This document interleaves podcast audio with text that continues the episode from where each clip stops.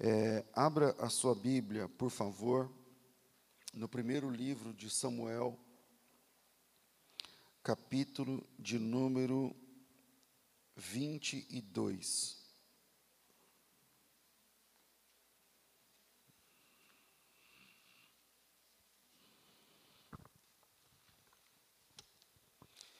Primeiro livro de Samuel, capítulo 22. Lá no comecinho da Bíblia, depois de Gênesis, número Levítico e Deuteronômio, aí tem Josué, Juízes. Depois de Josué Juízes tem Acho que já é primeiro Samuel, não é? Ou é Ruth? Ruth. Ruth, aí sim, primeiro Samuel. Primeiro livro de Samuel, capítulo 22.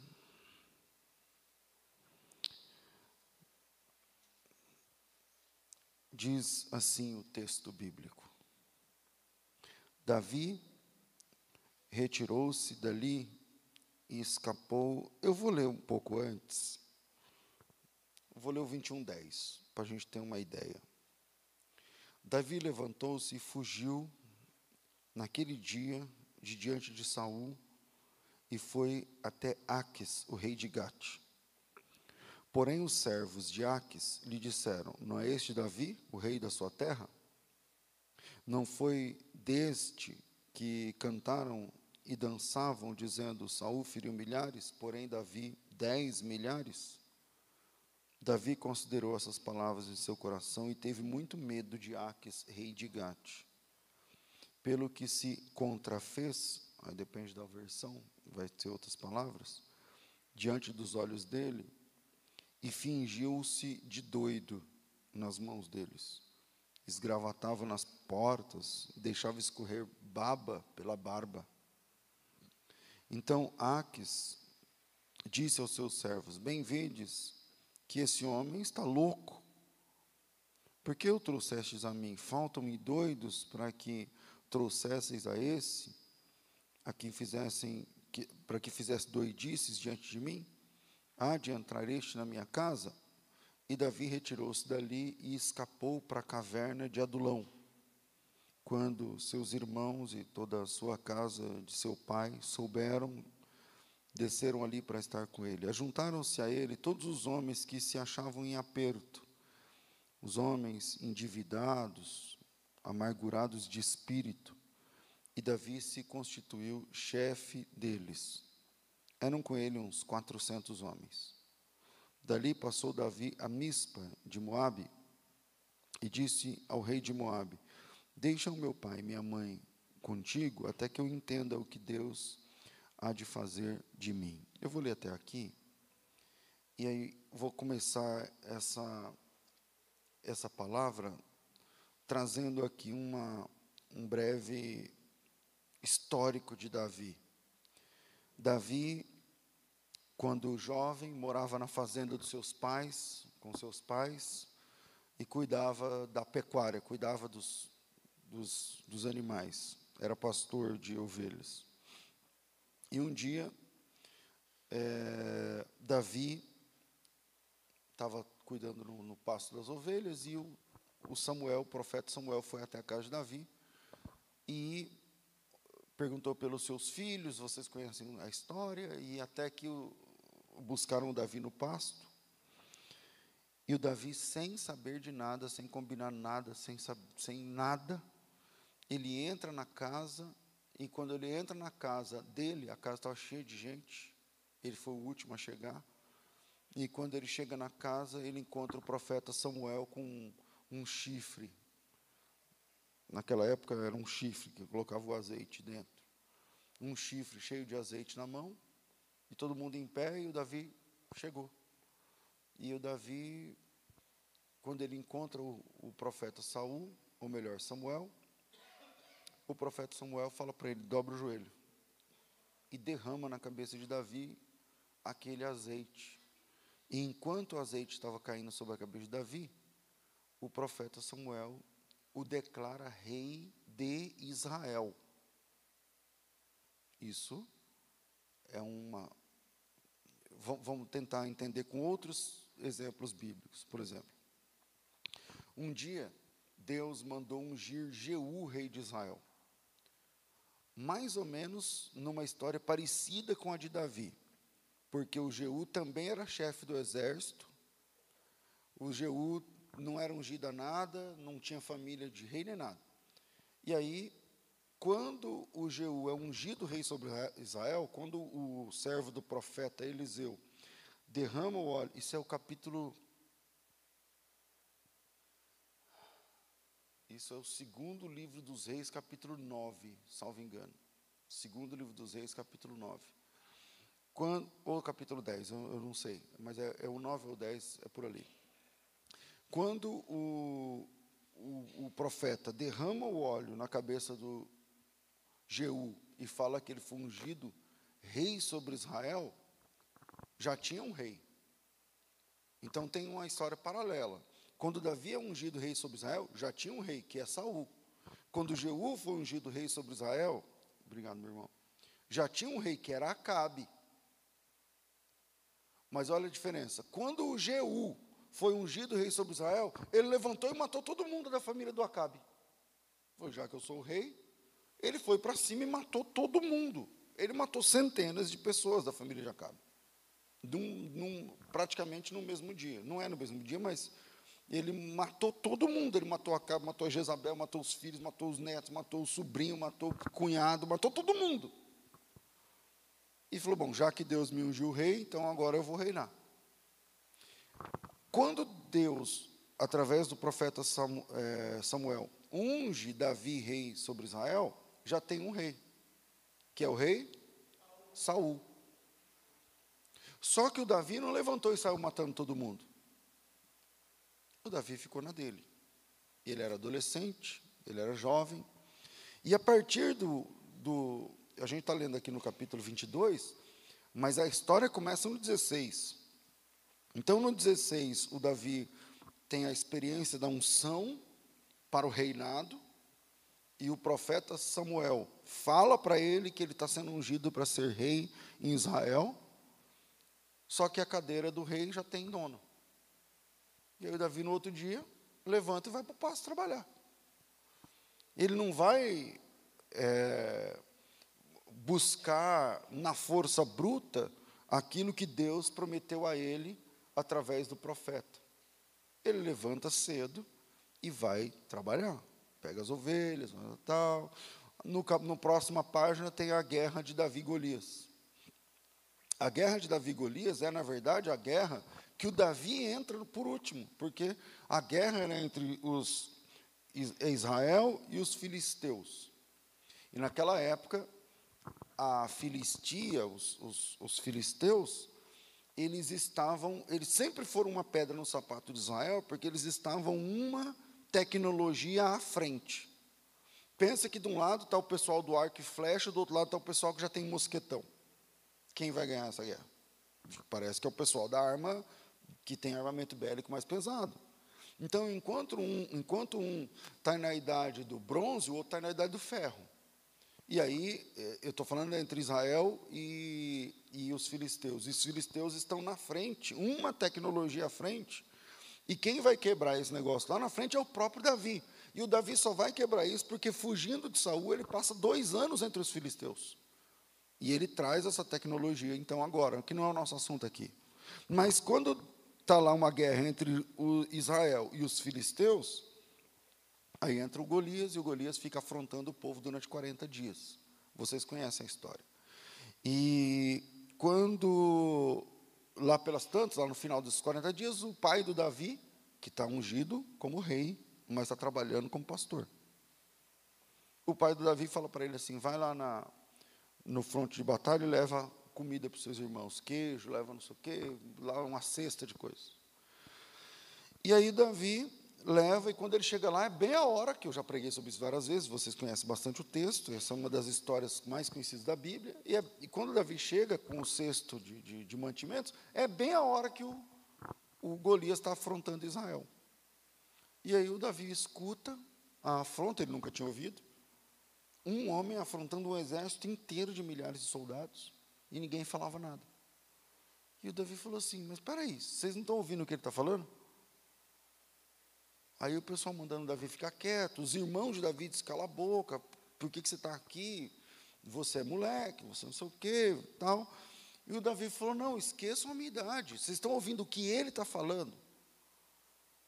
Porque a afronta de Golias era contra o Deus de Israel e contra Israel. E aí, por isso, o Davi entendeu que se a afronta era contra Deus, então, se ele fosse pelejar contra o filisteu, ele ia em nome de Deus. E aí a batalha agora não é contra quem é mais forte, quem é maior, quem tem lança, quem tem espada, mas a, a questão agora é que ofendeu a honra de Deus. E Davi disse: qualquer pessoa pode ganhar essa, porque vai em nome de Deus. Tanto que quando Davi pega a, a, a armadura de Saul, ele não consegue andar e devolve.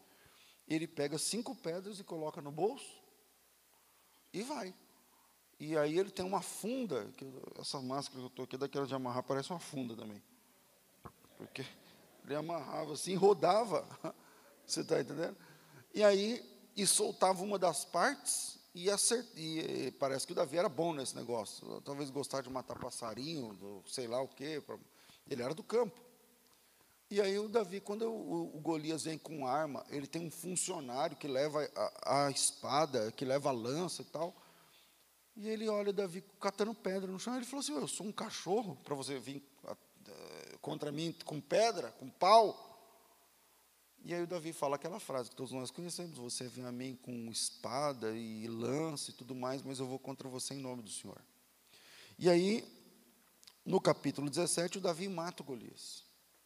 E ao Davi matar Golias, ele se torna o nome mais famoso do, da época. Ele está no, no, no, Como fala lá no Twitter? No, nos trend tops lá do Twitter.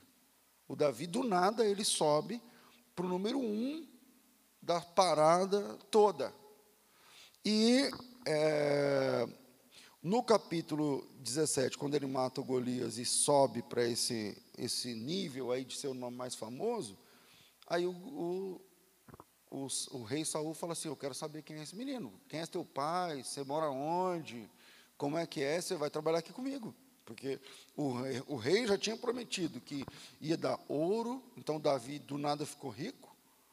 Ele ia dar a mão da filha em casamento, Davi do nada faz parte da família real. Além da fama, que isso não, tem, não foi dado por Saul, mas foi através dessa vitória de Davi contra contra Golias. E aí, de um dia para o outro, Davi agora faz parte da família real, é rico, livre de imposto, isento de imposto, que é, fazia parte do, do contrato. E no capítulo 18, versículo, eu não sei o versículo 7, eu acho, a Bíblia diz que as mulheres, houve uma outra batalha, houve uma outra batalha, Davi já vai para essa batalha como chefe da, do exército. Na batalha, Deus dá vitória a Israel pelas mãos de Davi, e isso não era fácil.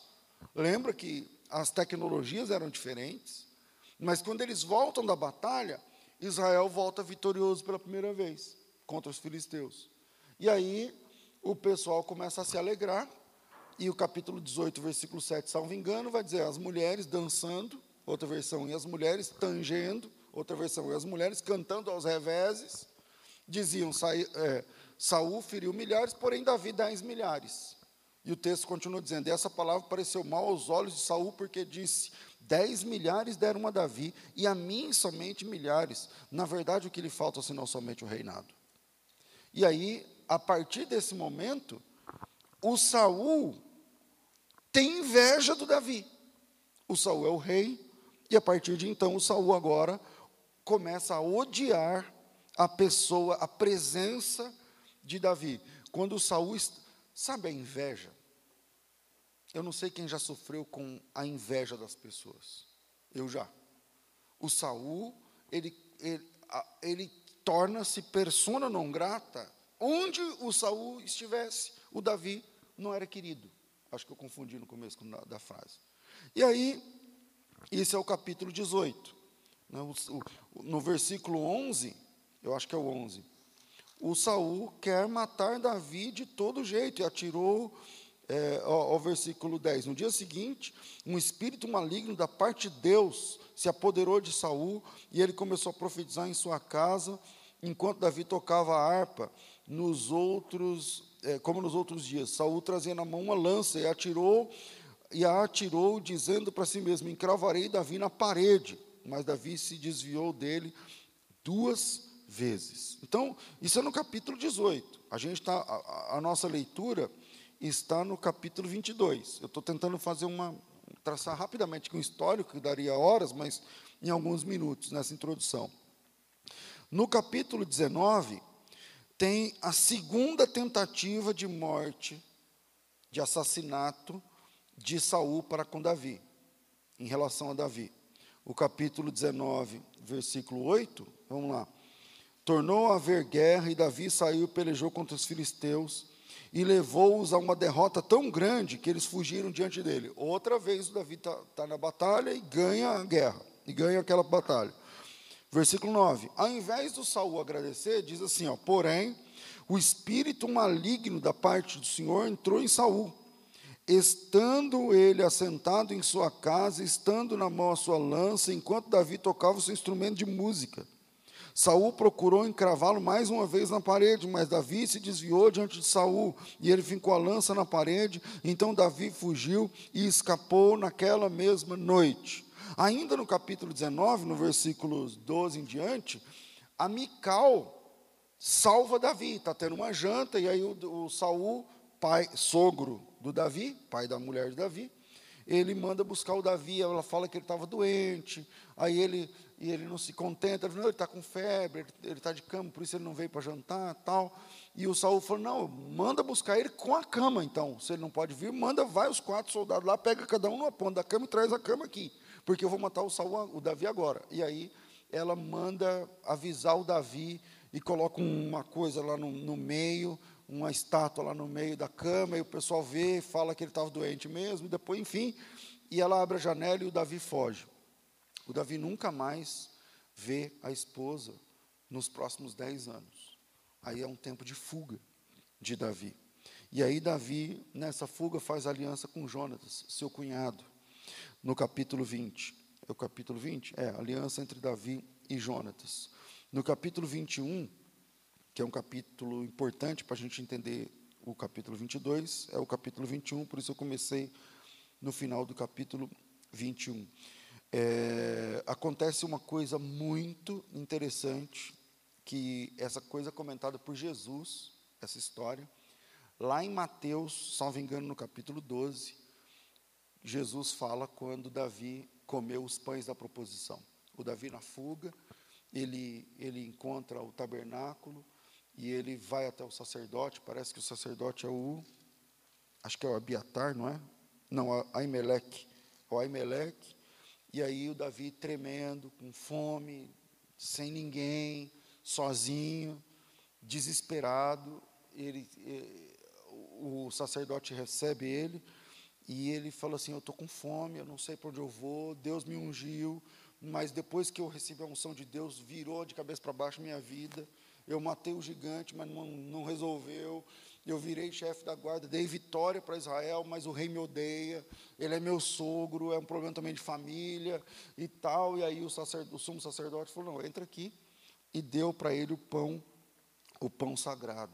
Que um, não é o assunto aqui, mas é um assunto muito interessante, que se desenvolve lá em Mateus é, capítulo 12. E então Davi come aquele pão, e vai fugir para Nob. E lá em Nob, ele fica, mas o rei não, não, não recebe ele. Aí ele vai para Gate. Aí lá em Gate, ele, ele percebe que há uma, uma um esquema para pegar o Davi e matá-lo. Quando descobrem que é o Davi, que ele era um cara já famoso, não só em Israel, mas também fora, nos países ali fora. E ele está ali. É como se fosse do Brasil para Bolívia, do Brasil para Paraguai, para a gente entender. Ele está em outra nação. E nessa outra nação, o pessoal fala assim, ó, que é o capítulo 21, a gente leu, versículo, deixa eu ver, versículo 11. Porém, os servos de Aques, o rei, lhe disseram: Esse aí não é o Davi? Não é o rei da sua terra? E ele não era o rei de fato, ele era o rei de direito, mas ele não tinha assumido o trono. E aí o pessoal fala, mas esse não é o rei Davi, rei da sua terra? Não é dele que cantaram, Saul feriu milhares e Davi dez milhares? E aí o Davi ficou com medo. Ele falou, vão me matar aqui. E ele está sozinho, está sem armas. E aí o Davi fingiu que ele era doido. Lembra do texto que ele fala que ele começou a babar e não sei o quê. E aí o rei falou: ah, Isso é um louco, não, solta esse cara. E aí o Davi vai embora. Eu estou mostrando, tentando mostrar para vocês que depois que o Davi foi ungido, tudo piorou. Tudo piorou. Enquanto ele não estava ungido, ele estava lá na fazenda, cuidando do gado, levantando de manhã, comendo queijo. Está é, tudo certo. Comendo pão, tomando café, olhando o rebanho da família, ganhando o dinheiro, porque o rebanho, você vende a lã, depois você vende a carne, depois você vende o filhote, depois é assim que funciona. E o Davi está tudo bem, até o momento que o óleo de Deus desceu na cabeça dele. Quando o óleo de Deus desceu na cabeça dele, a vida dele virou de ponta cabeça. De ponta cabeça. E aí no capítulo 22, é, ainda tem outro problema. No capítulo 21 tem outro problema. Lembra quando o Davi foi lá e o, e o Aimeleque dá para ele o pão? Eu vou ler o texto. É, versículo 3, 21, 3. Agora, pois, eu vou ler, vai, vou ler o 2. Davi disse ao sacerdote: O rei me encomendou um negócio. Não, não é aqui o assunto, vamos lá. O versículo 3: O que tens na sua mão? Dá-me cinco pães e o que mais se achar. E respondeu o sacerdote Davi: Não tenho pão comum, há, porém, o pão sagrado se ao menos os moços se abstivessem das mulheres. Então Davi diz: sim, deve... aí ele dá o pão para Davi. O problema é que lá nesse momento onde o sacerdote dá de comer a Davi, no versículo 7, tem um cara que faz parte do exército de Saul e estava por ali. Ele estava preso. E ele estava por ali. O nome desse cara é Doeg. E aí esse cara viu a história, e o Davi falou assim: "Não tem, eu estou fugindo. Tem alguma arma aí que eu estou sem nada?" E o sacerdote falou assim: não, não tem. E aí o Davi falou: então, beleza. Aí o sacerdote lembrou: falou, não, tem uma arma aqui, mas é a, é a espada do Golias que você matou. Está aqui. O Davi falou assim: então serve. Aí ele pega a espada do Golias e vai embora. E esse Doeg aqui, ele vai ser, ele vai ser o. Como é que fala quando o cara é fofoqueiro? Quando Ele vai ser o X9. Ele vai ser o X9 da história. Porque o Saul fica sabendo, pelo, por esse cara, que o Davi passou lá pelo, pela tenda, lá pelo, pelo, pelo tabernáculo, e foi ajudado. E quando ele descobre que o Davi foi ajudado, ele não gostou da ideia.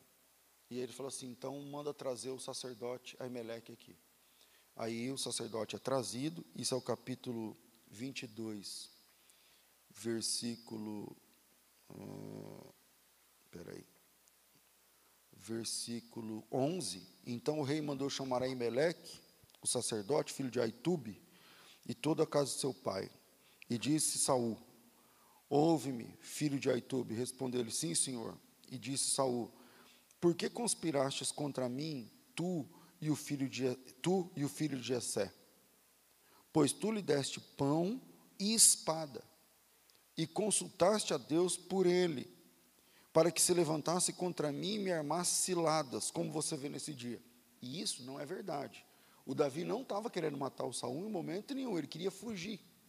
Mas na cabeça de Saul era isso que tinha acontecido. Aí o, Aimeleque respondeu, mas não adiantou. E no versículo de número 17, o rei ordenou aos da sua guarda que estavam com ele: virai-vos e matai os sacerdotes do Senhor, porque também a mão deles está com Davi. E porque sabiam que Davi fugia, não me avisaram. Mas os servos do rei não quiseram estender as suas mãos, nem se lançar contra os sacerdotes de Deus. Então o rei ordenou a Doeg, esse mesmo o X9 aí da história, Vira-te e arremete contra eles, os contra os sacerdotes. Então se virou, virou-se Doeg, o Idumeu, e se arremeteu contra os sacerdotes e matou naquele dia 85 homens que vestiam a estola sacerdotal de linho. Também a Nobe, a cidade desses sacerdotes, passou o fio da espada matando homens, mulheres, meninos e criancinhas de peito, bois, jumentos e ovelhas. Só porque o cara deu cinco pães para o Davi, o Saul matou o cara, a família, a cidade inteira, 85 sacerdotes. E isso nos traz agora que a gente fala que tem esse pano de fundo, por que, que o Davi está desesperado no capítulo 22? O capítulo 22 é o capítulo onde Davi entra dentro de uma caverna, se ajunta a ele mais um monte de gente amargurada, endividada, pessoa que estava mal na vida, e o Davi começa a ponderar se vale a pena a unção de Deus. E aí ele fala o seguinte: é, ele chega no rei da cidade e fala o seguinte, capítulo 22, versículo 3. Dali passou Davi a Mispa de Moabe e disse ao rei de Moabe: Deixa o meu pai e minha mãe com vocês, até que eu saiba o que Deus há de fazer de mim. Porque desde o momento em que o óleo de Deus caiu na minha cabeça, desde o momento em que eu passei a servir a Deus de verdade, a minha vida piorou. E quem se envolve comigo, a vida também piora. Que é o caso do Aimeleque. E aí ele está dizendo: eu preciso entender o que Deus vai fazer comigo, o que, que vai acontecer na minha vida. E aí, lendo esse texto, agora que a gente fez uma. Desde o momento em que Davi foi ungido até aqui, é, a gente já consegue entender o porquê que Davi está tá em desespero.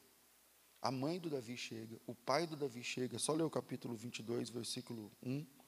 Os pais de Davi, os irmãos de Davi chegam, e Davi fala: Nem fica perto de mim, porque não é uma boa ideia. Eu não estou nos melhores dias, eu não estou nos melhores momentos. Quem se envolve comigo se dá mal.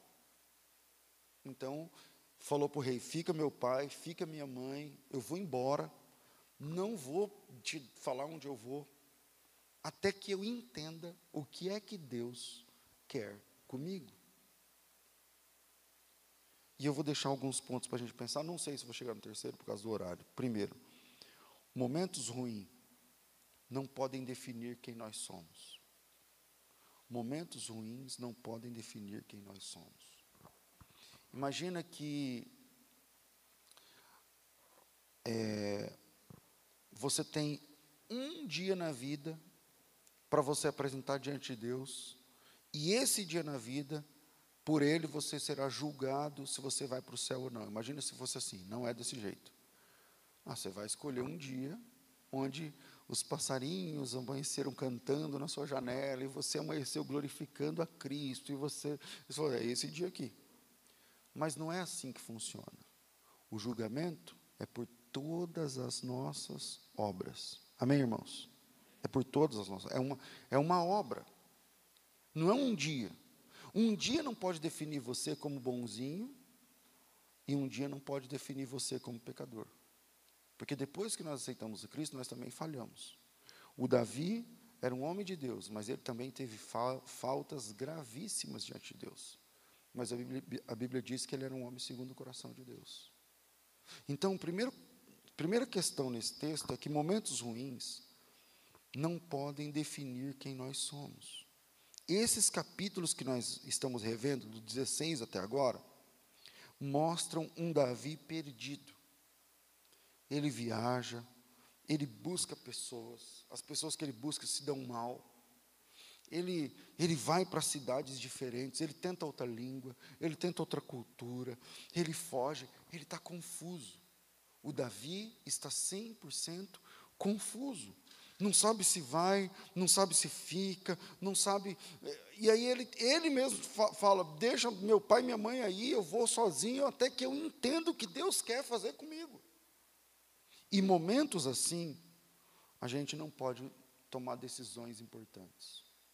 Em momentos em que você não sabe o que Deus quer na tua vida, em momentos em que você não sabe se você vende ou não vende o carro, compra ou não compra a casa, muda ou não muda de cidade, assina ou não assina o contrato, aceita ou não aceita a proposta, faz ou desfaz a sociedade, é, pede ou não pede em casamento, eh, termina ou não termina o contrato X, PTO, sei lá, qualquer coisa. nesses momentos, não, esses não são momentos para grandes decisões. E isso a gente está aprendendo aqui com o Davi. Ele está num momento difícil da vida dele, porque quem chega perto dele se lasca. Tanto é que no capítulo 22, no, eu vou, dar uma, uma olhada aí no capítulo 22, vamos lá. É, quando mata os sacerdotes, tal, a gente leu até o 19. No versículo 20. Porém, um dos filhos de Aimeleque, do sacerdote que foi assassinado, filho de Aitube, cujo nome é Abiatar, escapou e fugiu para Davi. E lhe anunciou que Saul tinha matado os sacerdotes do Senhor. Então Davi disse a Abiatar: Bem sabia eu naquele dia que, estando Doeg, o Edumeu, não deixaria de anunciar a Saul, mas eu sou responsável pela morte de todas as pessoas da sua família. O Davi está dizendo: o teu pai morreu porque me ajudou. A tua mãe morreu porque o teu pai me ajudou. Os teus irmãos morreram porque teu pai me ajudou. Os teus sobrinhos, netos, primos, todo mundo morreu. Aliás, a cidade inteira foi morta, crianças. E o Davi disse o seguinte: todo mundo da sua casa morreu por minha causa. E o teu sobrenome agora está marcado. É o final do versículo aí, o próximo versículo. O Davi diz: Você é um cara que, ao invés de eu fazer igual eu fiz com a minha mãe e com meu pai, não, pelo contrário, porque onde você for, você vai ser morto, então fica comigo. E aí eu consigo te dar proteção. E aí, esse cara, que é o, o Aimeleque, no melhor, Abiatar, é o que vai ser sacerdote, que vai servir o reino de Davi, quando Davi vai se tornar rei e a coisa começa a entrar no eixo. Então, momentos ruins não definem quem nós somos. Se eu pegar, por exemplo, uma, a filmagem de um dia difícil da tua vida, talvez naquele dia você falou alguma coisa que não glorificou a Deus. Ou talvez naquele dia você falou alguma coisa que machucou tua mulher, teu marido, teu filho, teu pai, teu patrão. Mas momentos ruins não definem quem nós somos. Eu estou tentando mostrar para vocês que, mesmo sendo servos de Deus, a gente tem momentos difíceis. A gente tem momentos ruins. E momentos ruins não são a hora certa para tomarmos grandes decisões. A vida pastoral é uma vida de aconselhamentos. Então, volta e meia, muitos de vocês aqui já sentaram comigo numa mesa para um, algum aconselhamento, algum momento de dificuldade. Muitos de vocês, quiçá a maioria. E aí, o que, que eu falo? Me fala o que está acontecendo. Ah, está acontecendo assim, assim, assim. Não sei se vocês já perceberam. Quando eu fico perguntando os detalhes. Tá, mas e quando foi isso? Tá, e o que aconteceu quando você falou isso? Tá, e com quem foi? Como é que e qual foi a repercussão? Qual, vamos entender o todo. Por quê? Porque em momentos ruins existe uma regra. Não tome grandes decisões apenas sobreviva. E é isso que o Davi está explicando para o rei. Ele está dizendo: deixa minha mãe aí, deixa meu pai aí, deixa todo mundo longe de mim, até que eu entenda o que Deus vai fazer comigo. Está passando momentos ruins, não compre. Está passando momentos difíceis, não venda. Não, pastor, porque eu tenho que vender. Não, não é hora de vender. Não aceite ou rejeite propostas momentos instáveis emocionais, momentos emocionalmente instáveis, é momento que só tem uma coisa para você fazer: sobreviver. Quem já passou um momento difícil na vida, levanta a mão. Pronto. Eu não vou perguntar quem está passando. E se tem alguém passando, essa palavra é para você. Deus te trouxe aqui para ouvir essa mensagem. E se você já passou, você vai passar novamente, porque a vida é cíclica. E em momentos de dificuldade, a questão é, a sua meta, você só tem uma meta, e a meta é sobreviver. Não faça bobagens, não fale bobagens, não, não estrague a vida das pessoas, hum, porque momentos não definem pessoas. Momentos não definem pessoas. Davi está na caverna, no capítulo 22, está perdido, não sabe se vai, se fica, não sabe se vai. Sabe quando você, a vontade que dá é entrar, no, sentar no, você está num banco de praça, e você pegar um ônibus para qualquer lugar e sumir. O Davi está nessa fase aqui. O Davi está passando por isso aqui, exatamente isso. E agora, depois da morte de Aimeleque, depois da morte da família do Aimeleque, depois da morte da cidade inteira do Aimeleque, porque o cara deu cinco pães para ele. E a espada do Golias, que o Davi mesmo tinha matado, quer dizer, o Davi tinha até direito, inclusive. A lei da guerra é que o espólio da guerra fica para o vencedor. Aquela, aquela espada, pelas leis de guerra, pertencia ao Davi. O Davi não roubou nada de ninguém. O Davi comeu cinco pães da proposição que Jesus defende Davi sobre isso. Lá em Mateus capítulo 12, no texto que eu falei, eu não sei se é o capítulo 12, mas eu acho que é, no capítulo 12, quando, quando os, os discípulos comem as frutas é, no dia de sábado, o Davi é, é, o Senhor Jesus invoca esse texto aqui de Davi, e ele Davi, quando ele vinha cansado de uma batalha, ele entrou no templo de, do Senhor e comeu os pães da proposição e estava certo. E tal, Davi tem Jesus como seu advogado aqui. Mas mesmo tendo Jesus como advogado, a, coisa, a, a repercussão do, do fato foi ruim terminou em morte, pessoas morreram, pessoas choraram, pessoas sofreram, e o Davi termina eh, falando o seguinte: Eu sou o responsável pela morte deles. Então, Davi agora está perdido. O pastor que disse: O Senhor é meu pastor e nada me faltará, agora ele está perdido. O cara que escreveu: Ainda que eu andasse pelo vale de sombra e morte, eu não temeria mal algum, porque tu estás comigo. O teu cajado, a tua vara e o teu cajado me consolam. Pois é, o cara que escreveu isso, o Davi, ele está perdido no meio dos acontecimentos. E quem nunca? Quem, você pode ter o cabelo branco, você pode ter experiência, você pode ter criado 15 filhos, você pode ter tido diversas experiências, pode falar duas, três línguas, você pode ser, ter sido rico ou não. Às vezes, a gente se perde nos acontecimentos da vida.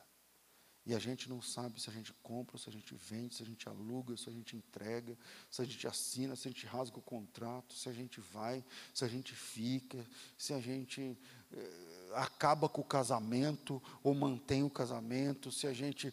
Pastor, mas como assim se a gente. Eu estou dizendo que na vida a gente passa por situações onde nós estamos emocionalmente perdidos.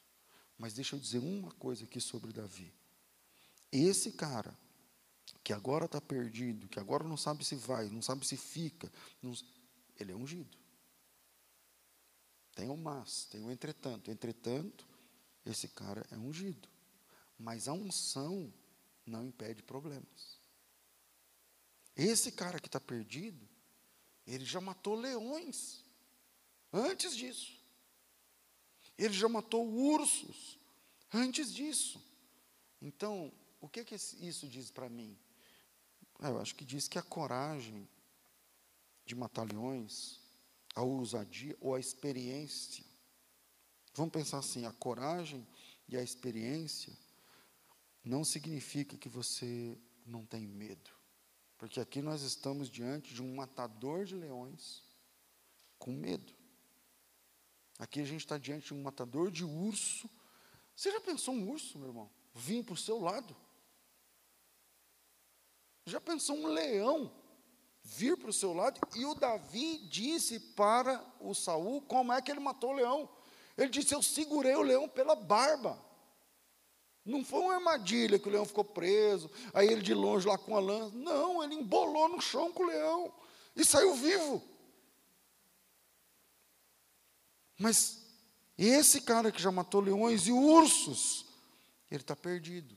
Ele não sabe se ele vai, não sabe se ele fica.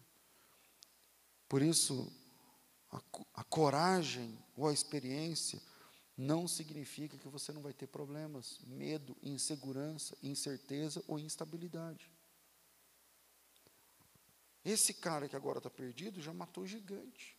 O Golias era o maior homem que as pessoas já tinham visto na vida. O, da, o Golias pegava a cabeça de um cara assim, ó, com a mão. A ponta da lança do Golias pesava, eu não lembro agora a conversão em peso, mas parece que eram 11 quilos. A ponta da lança do cara. Ele tinha quase, quando você faz a conversão dos, a, a medida lá era em côvados. E um côvado é uma medida linear de, que vai do cotovelo até a ponta da, do dedo de um homem adulto. A medida de um côvado tem, em média, 45 a 50 centímetros. Aí o cara tinha, é, eu não lembro agora o, o, número de côvados, mas que dá perto de 3 metros. Tem aí? Seis côvados e um palmo. Se um côvado tem 45 centímetros, vamos colocar assim, um côvado tem 50 centímetros, vezes 6 dá 3 metros e um palmo. O homem mais alto do mundo hoje tem 2 metros e 40, 50 ou 60. Mas é uma doença. É um chinês, não sei se vocês já viram com a mão dele desse tamanho. E aí, agora imagina o cara um tanto assim maior do que esse cara. E um guerreiro. E o Davi desse tamanho. Então, esse homem que agora está perdido já matou gigantes. Mas o fato de você ser um herói não quer dizer que você tenha todas as, as respostas. Então, irmãos, em momentos de dificuldade, em momentos ruins, você tem que entender que esses momentos não definem quem você é. Você não é o que você está passando.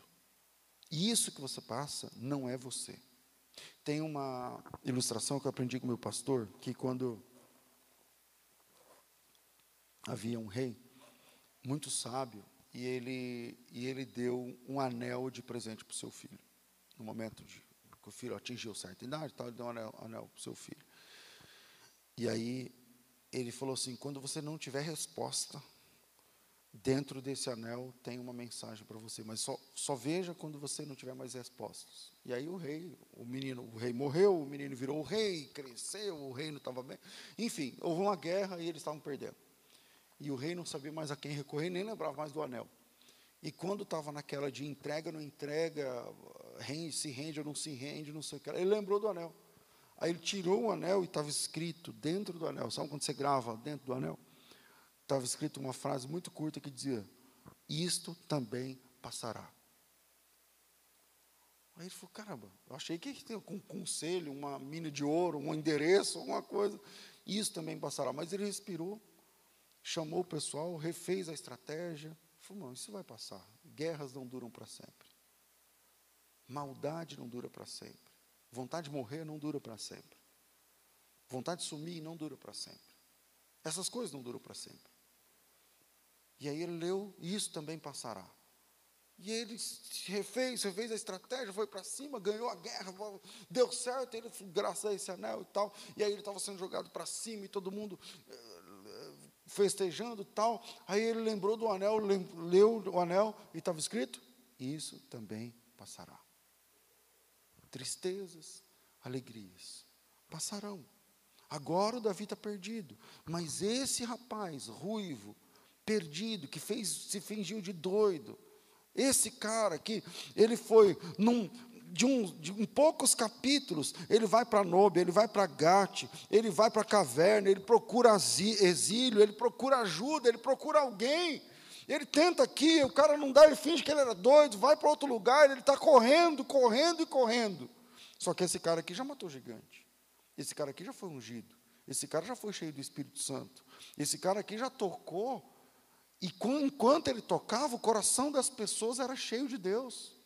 Mas agora, nesse momento, nesse capítulo, ele está perdido. Então, um momento não pode definir quem você é. Se eu falo para alguém que agora não sabe se vai ou se fica, se continua ou se para, se fecha ou não fecha, se entrega ou não entrega o prédio, se continua ou não continua o contrato, se não continua, não sei. Eu não sei. Mas você sabe. Esse momento ruim não define quem você é. Esse cara que não sabe se vai ou se fica, Deus testemunha dele dizendo que esse rapaz é um homem segundo o coração de Deus. E é isso que importa.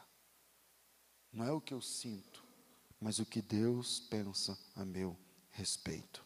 Segundo, os homens de Deus, ou aos homens de Deus na caverna, você tem o potencial de fazer muito pelo reino de Deus.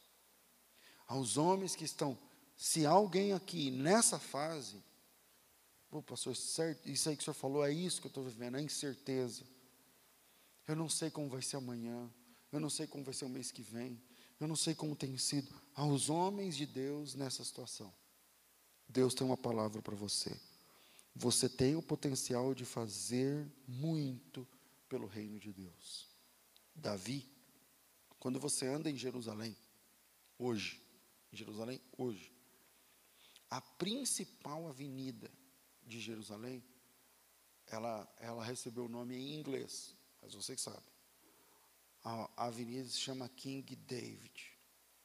A avenida é o rei Davi. A bandeira de Israel é a estrela de Davi. E tudo que tem a ver com Davi em Israel é porque é o principal. O principal hotel de Israel é o Hotel Rei Davi. É onde ficam os presidentes. Onde ficam os. os é o principal hotel. Tem hotéis mais novos, né, mas esse é o hotel mais. Tudo, de, tudo em Israel tem a ver com Davi, porque Davi foi o principal rei de Israel. Ele, ele, uma tomada de decisão, a, a gente fez isso aqui em, em, no Brasil, eu acho que inconscientemente copiando Davi, né? porque você sabe que a capital do Brasil era no Rio de Janeiro. E aí, no Juscelino Kubitschek, ele falou assim, não, vamos mudar a capital para o meio do país porque dali fica tudo mais fácil. Tal. Agora é ruim, porque Brasília ali não tinha nada, e aí foi construído o plano piloto. Foi constru... Brasília é, uma, é, a primeira cidade planejada do Brasil, década de 50, 60. E aí, mas quem, estou dizendo que ele copiou essa ideia de Davi, porque Israel não tinha uma sede, e Davi foi o cara que falou assim, não, peraí, Jerusalém, vamos trazer a sede do governo para Jerusalém. Quem faz isso? Davi. Davi constrói o palácio, Davi planeja a construção do templo, faz a planta do templo, financia a construção do templo. Davi organiza o exército, Davi organiza alianças, conquista, Davi vence os filisteus. O Salomão não luta contra os filisteus. Por quê? Porque a parada contra os filisteus morre com Davi. A pedra no sapato de centenas de anos, desde a época, veja, na época dos juízes, na época dos juízes, os filisteus já estavam assolando Israel. E quem finaliza essa batalha? Davi, e palácio, e templo, e moeda, e bandeira, e torre de Davi. Depois vocês dão um Google aí, torre de Davi. Até hoje. Até o, o, hoje, por exemplo, agora, daqui a pouco, mais tarde. Lá em Israel, toda noite, tem um show de luzes em, numa parede que fica num, num lugar que você tem que pagar para assistir, toda noite, que é na Torre de Davi. Contando as conquistas de Davi, a história, como Davi foi importante para Israel. Agora o Davi está perdido. Nesse capítulo 22, o Davi está perdido. Mas se tem alguém de Deus que está perdido e não sabe se vai, não sabe se fica, não sabe se chora, não sabe se ri, não sabe se casa, não sabe se larga, não sabe se abandona, não sabe se vai para frente, para trás, para a direita ou para a esquerda, você pode ter o potencial de fazer muito pelo reino de Deus. É só passar esse vento. É só passar esse vento. E o Davi foi uma excelência na política. Vê se dá alguém alcança esse nível. O Davi é foi um excelente estadista. O Davi tem nível de excelência na militar. O Davi organizou o exército. O Davi era um guerreiro. O Davi tinha nível de excelência na poesia. O Davi foi um grande poeta, peças, obras-primas da literatura e da música são de grande primor espiritual até hoje. Estudados, Davi inventou instrumentos musicais. O cara era bom na música, o cara era bom na espada, o cara era bom na política, o cara era bom com Deus, era bom na oração, era bom no louvor, ele dirigia peças de louvor, foi um general capaz, um administrador temente a Deus, um estrategista de guerra, um conquistador. Nunca Israel avançou tanto os limites da fronteira quanto na época de Davi. Agora, tudo isso ia se perder por conta de um momento de dificuldade. Então, não estrague tudo por causa de momentos de dificuldade. Eu já vi pessoas, e, e infelizmente já vi isso acontecer, pessoas desistindo da fé. Eu já vi pessoas desistindo da vida, pessoas desistindo do casamento, pessoas desistindo do ministério, não da fé, mas do ministério. Não, então não vou mais. Não, se é desse jeito, porque tem inveja, porque tem isso, porque tem dificuldade, então não quero mais, então não vou mais, então eu parei aqui. Então, o que eu estou tentando mostrar para vocês é que se Davi tivesse desistido, nada disso que a gente tem hoje a gente ia saber. Nada disso que tem hoje a gente iria ter. E se lá atrás, lá atrás, essa igreja aqui é de 2000 e quanto? Eu não lembro. 12. E se lá atrás eu dissesse, ah, não, eu moro em Guarulhos, eu não conheço uma pessoa lá em Campinas. Eu vou plantar uma igreja em Campinas, eu não conheço ninguém. Eu, veja que a gente não ia estar aqui agora sentado. Coisas que Deus coloca no nosso coração. Se a gente abrir o coração, vai frutificar. Se a gente fechar o coração, vai minguar. Mas tudo isso faz parte do plano máximo de Deus para a tua vida. Essa palavra é uma palavra de coragem aos perdidos. E eu não estou falando perdido espiritualmente. Aos perdidos nos percalços da vida. Se você está em dúvida, Deus está nessa manhã tirando a dúvida do seu coração. Vá em frente. Resista. Não pare. Continue. Caminhe mais uma milha. Terceiro e último na hora da angústia, saiba identificar as fontes reais de instabilidade. Na hora da angústia, saiba identificar as fontes reais da instabilidade. É muito comum, quando a pessoa está perdida nesses sentimentos, ela entender que o problema é ela. Eu sou o problema, por isso meu casamento não vai, por isso minha vida não vai, por isso na empresa não vai, por isso onde eu coloco a mão murcha, onde eu coloco a mão dá errado e tal.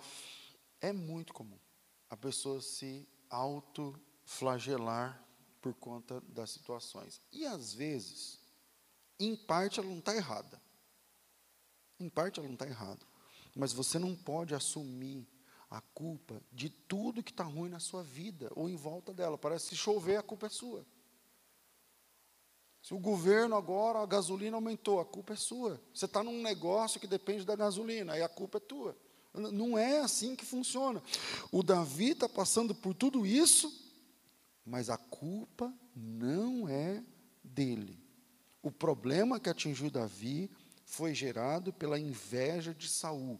E o Davi está tudo bem quanto a isso. Ele está fugindo, está chorando, está difícil, mas se você perguntar para ele, ele ainda ama o Saul, ele respeita o rei Saul, e ele sabe que o problema não é com ele.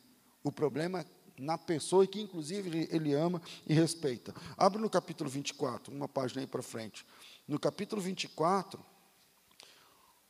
o Davi poupa a vida de Saul duas vezes, e uma delas é aqui no capítulo 24. É, versículo 1: Voltando Saúl de perseguir os filisteus, foi-lhe dito: Davi está no deserto de Engedi. Esse lugar do deserto de Engedi tem um, um, um kibutz. Exatamente nesse lugar onde, o, onde se passa essa história. A primeira vez que eu estive em Israel, isso há muitos anos atrás, eu fiquei hospedado nesse lugar. E aí é, é marcante que eu via o lugar onde se passa o fato. É, o Saul tomou três mil homens, versículo 2, escolhidos dentre todos os de Israel, e foi em busca de Davi e dos seus homens, perto das rochas é, da, e das cabras selvagens. Chegou a uns currais de ovelhas, no caminho onde havia uma caverna, e entrou nela Saul para aliviar o ventre. E aí não preciso falar o que é aliviar o ventre aqui, né, pessoal? A hora deu para entender já. Ele foi lá numa caverna para fazer o número dois, o Saul. E aí o Davi, os homens de Davi, estavam lá no fundo da caverna escondidos. E o Saul, com três mil homens, está lá para matar o Davi. E o Saul, gente, eu vou ali e já volto. E entrou sozinho na caverna. Acho que uma outra versão fala que ele foi cobrir os pés. Tem essa versão aqui não? Tem. O que é cobrir os pés? É quando ele tira a calça e agacha. A outra versão aqui fala aliviar o vento. Ele foi fazer cocô. E aí, aí, os, funcio, os servos do Davi, aqueles caras, começaram a dizer assim, baixo, né? Lá no fundo da caverna.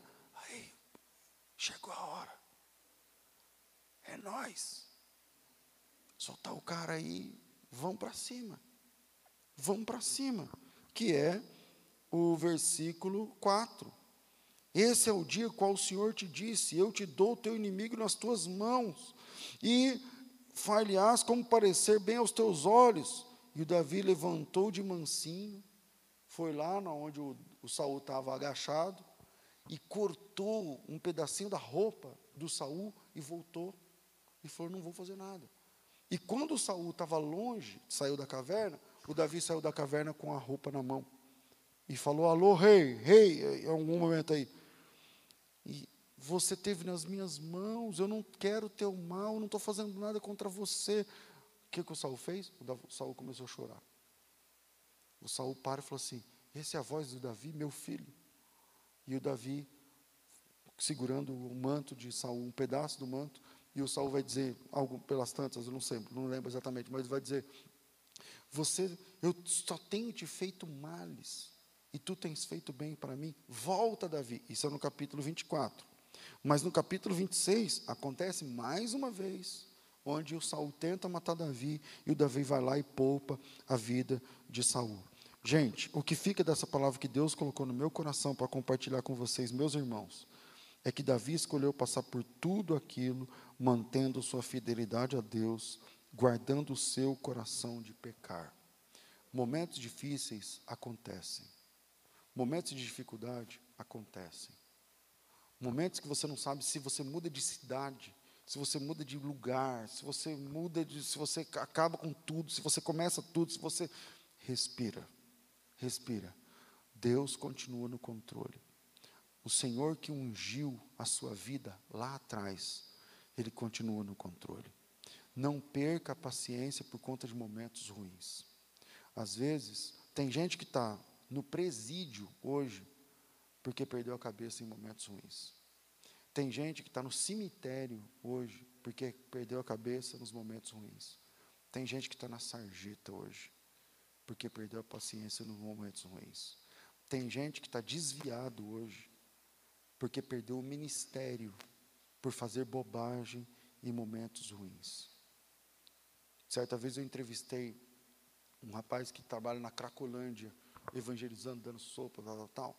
Ele tem um nome estranho, mas ele é conhecido nas redes sociais como Pastor Babão. E aí ele, ele falou assim para mim, César, você não tem noção do tanto de pastor na Cracolândia, de cantores na Cracolândia, de obreiros na Cracolândia. Eles até me ajudam. Eu chego lá, eles ajudam. Não, pastor, tal, vem com a gente, aqui a gente toca, a gente canta, a gente, a, a gente ajuda e tal. Por quê? Porque em momentos ruins perderam a família. Em momentos ruins perderam os negócios. Em momentos ruins perderam o ministério. Em momentos ruins perderam a casa. Tudo isso passa, mas a comunhão entre você e Deus precisa ficar preservada até nos momentos ruins. Está difícil para decidir? Respira, respira, ora, chora mas não faça a coisa errada. Não saia do lugar onde Deus te colocou. Não abra mão do que Deus falou. Esse cara que não sabe se vai, se fica, se vai, se não vai, se mata, se não mata, ele já foi ungido. Ele já foi cheio de Deus. Esse cara aqui já matou gigante. Esse cara aqui já derrubou barreiras. Esse cara aqui já matou leões e ursos. Agora ele está no momento ruim. Mas eu não posso deixar que os momentos ruins me façam fazer bobagens. Que Deus abençoe vocês no nome precioso de Jesus.